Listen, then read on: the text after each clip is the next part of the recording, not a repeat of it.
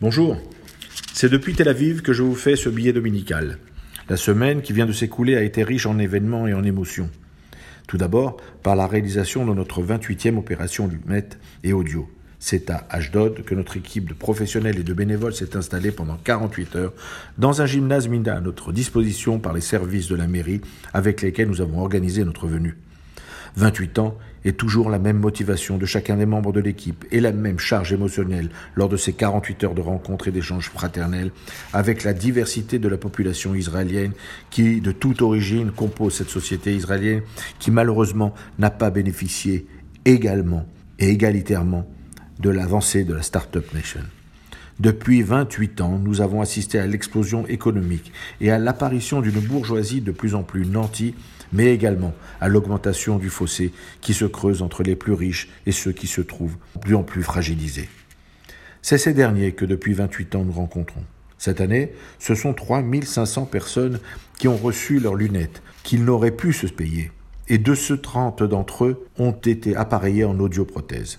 Évidemment, notre équipe est fière de pouvoir ainsi œuvrer à plus de justice sociale, et chacun est prêt à revenir autant de fois qu'il sera nécessaire.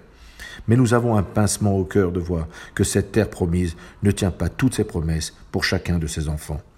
Chacun d'eux devrait recevoir le minimum afin de sentir la générosité de cette terre qu'ils ont construite et qu'ils continuent à servir. Cette interrogation fraternelle est celle d'amoureux d'Israël qui utopiquement veulent penser que la justice sociale est possible. Ce malaise s'est exprimé aussi dans les urnes. Le résultat doit nous interpeller.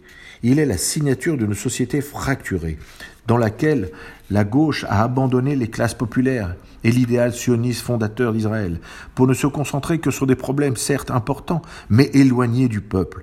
Une extrême gauche qui s'extrémise et allant jusqu'à rejeter les bas juifs de l'État juif.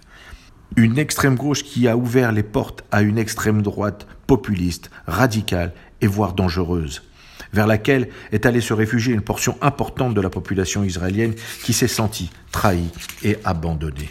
La carte électorale se devra d'être recomposée afin de permettre au Premier ministre élu de se recentrer et de réunir un peuple israélien qui n'a rien à faire avec les partis islamistes, avec les extrêmes gauchistes, ni avec les partis orthodoxes antisionistes.